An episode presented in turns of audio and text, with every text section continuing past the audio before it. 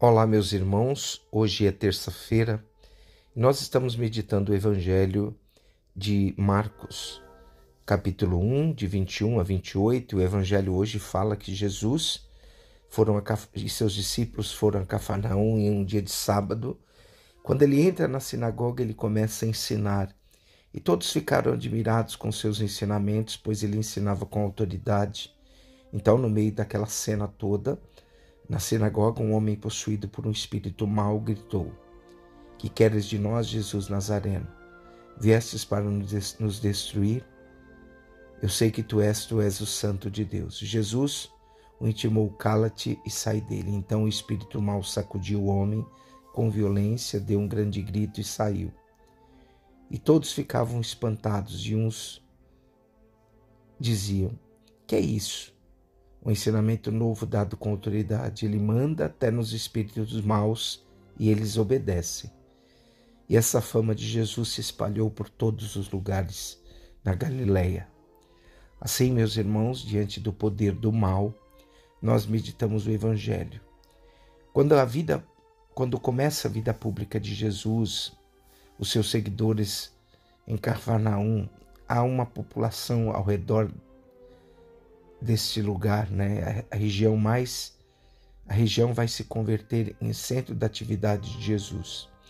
Então Jesus ele em Cafarnaum, um dia de sábado, ele vai pregar a palavra. Sem dúvida Jesus ele vai apoiar o seu ensinamento nos fatos. Ele vai falar de uma nova dimensão da lei que valoriza muito mais o homem do que a própria lei. Então as regras são feitas para valorizar os homens. Isso é o foco da pregação de Jesus. Então, Jesus, por isso, todos ficavam admirados com os ensinamentos que brotavam da boca dele. Jesus ensinava como quem tem autoridade e não como os mestres da lei.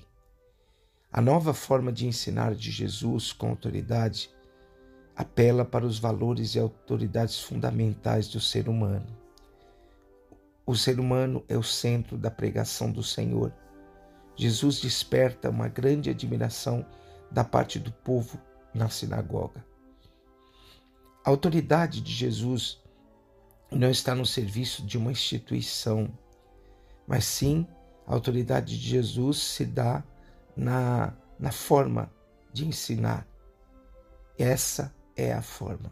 Viver o amor, libertar o homem acima de tudo onde não houver um mútuo respeito, então não haverá o espaço para mútua admiração. O, esse episódio do Evangelho de hoje, né, que nós vemos do homem possuído por um espírito impuro, mais do que demonstrar a autoridade de Jesus, vai falar sobre as forças do mal. Ele quer mostrar como Jesus integra ao seio da comunidade aquele homem excluído, na verdade, Marcos coloca aqui o possuído como representante dos fanáticos pelo poder e assim assinala, né, a, aquele assinala aquele gesto de Jesus. O fanático do evangelho de hoje é aquele que faz uma oposição à própria vida. A força do mal possuindo o homem. Então, nesse momento, o possuído não pode negar a autoridade de Jesus. Não admite uma autoridade que se oponha a essa instituição religiosa.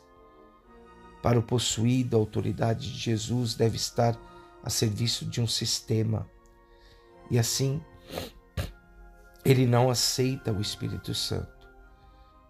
Ao aceitar o Espírito de Deus, o homem se liberta das suas escravidões a autoridade está ligada ao crescimento, né, na própria palavra. Por isso, exerce a autoridade, exercer a autoridade de Jesus, no caso, é sentir-se realmente responsável pelos outros. A autoridade que nós recebemos de Deus vem no amor que nós vivemos, pregamos, anunciamos e lutamos.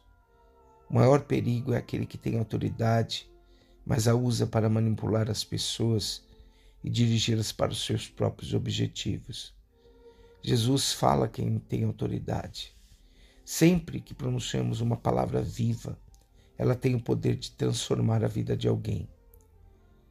Assim, Jesus fala. A palavra de Jesus é uma palavra compassiva, é aquela que consola, é aquela que liberta. Além de ser uma palavra viva e compassiva, a palavra de Jesus sempre será uma palavra solidária. É aquele que coloca as coisas no seu devido lugar. É aquele que sai, é aquela que sai do coração para aliviar a dor do outro. A palavra de Jesus ela tem autoridade. Sempre que pronunciamos a palavra de Jesus, como palavra viva, compassiva, como palavra solidária, a palavra de Jesus vai gerar esperança. Façamos o nosso exame de consciência para saber, meus irmãos, se, se, se falamos com autoridade como Jesus, se nós vivemos realmente a autoridade de Deus na nossa vida. Abençoe-vos o Deus Todo-Poderoso, o Pai, o Filho e o Espírito Santo. Amém.